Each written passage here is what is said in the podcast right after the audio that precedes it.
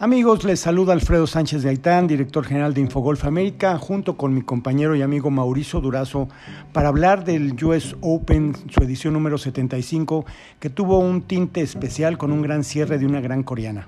Así es, una coreana de la cual no conocíamos prácticamente nada. Es una jugadora que estaba rankeada en el número 64 del mundo, imaginen ustedes. Y jugaba, eso sí, había ganado dos torneos, pero en la gira de, Corea no se le conocía aquí. Pues bien, eh, después de un inicio vertiginoso, acierta tres verdis.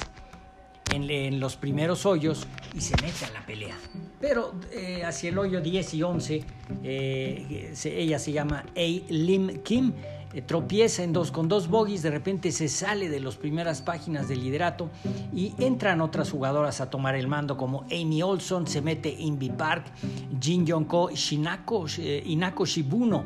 Así que al momento llega al hoyo 16 esta jugadora coreana de 25 años de edad y ejecuta un tirazo, un primer verde en el hoyo 17 la deja aún menos de un metro, otro tirazo y en el 18 vaya culminación de una ronda extraordinaria, la mejor del día, 67 golpes, con un último verde que la coloca en 4 bajo par y ya prácticamente entonces ya se estaba despegando del resto de jugadoras que ni siquiera acertando verde en el 18 lograron alcanzarla.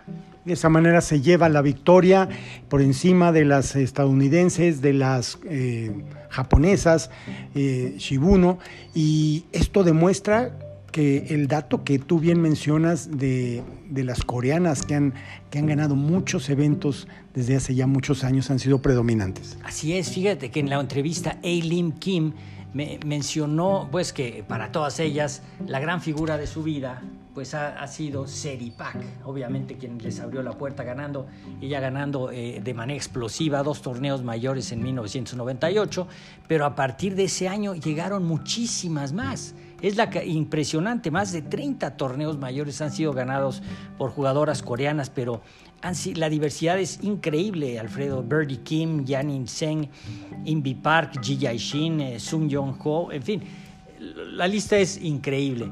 Y bueno, la otra, la, nueva, la recién llegada es A. Lim Kim, de la cual seguramente vamos a estar escuchando mucho, pero vaya si fue un final muy dramático, muy emotivo, con varias jugadoras empujando ahí al final. Y bueno, y Jin Yong Ko, Alfredo, hay que decirlo, sigue siendo la número uno del mundo, por poquito, pero ella fue la que también quedó empatada en segundo lugar, Jin Yong Ko. Gaby López con un cierre de 76 golpes, queda muy rezagada en las primeras posiciones.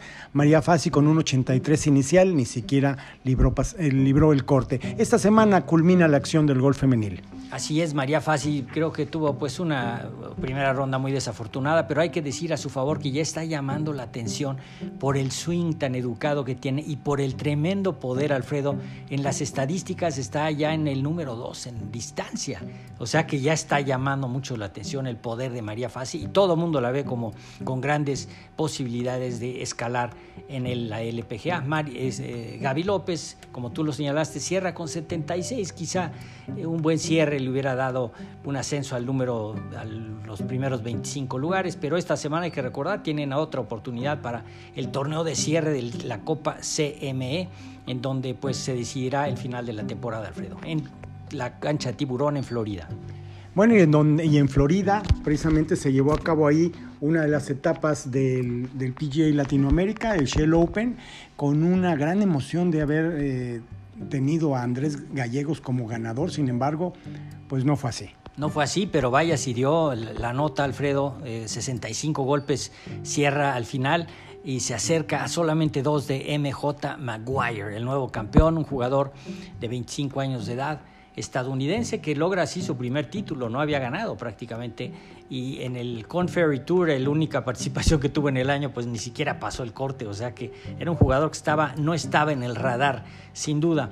Y los que se metieron realmente con muy buenas actuaciones, Raúl Pereda, eh, Santiago Gómez de Colombia, Leandro Marelli de Argentina, y también hay que decirlo al Álvaro Ortiz, que a pesar de haber iniciado con 76 golpes, cierra con tres rondas en los 60, dos 66 y se mete al lugar número 22 eh, para Álvaro Ortiz. Realmente fue para él muy buena actuación.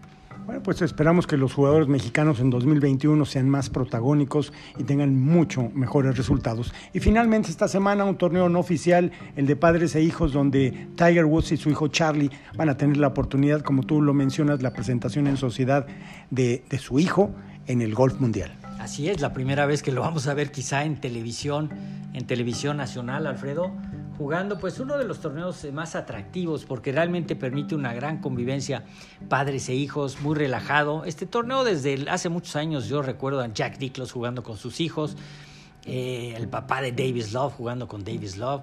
En fin, eh, se presta mucho para eh, jugar. evidentemente sí hay competencia, todos quieren ganar, yo no, no lo dudo nada, pero vamos a ver el carácter, Alfredo, de Charlie Woods. Vamos a ver qué tal cómo se comporta, cómo se desempeña al lado de, su padre.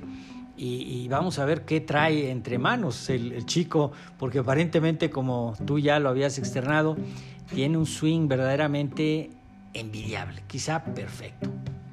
Bueno, pues eso es el comentario de mi amigo Mauricio Durazo. Yo soy Alfredo Sánchez de Aitán. Les invitamos a seguir los comentarios en este podcast de Infogolf América.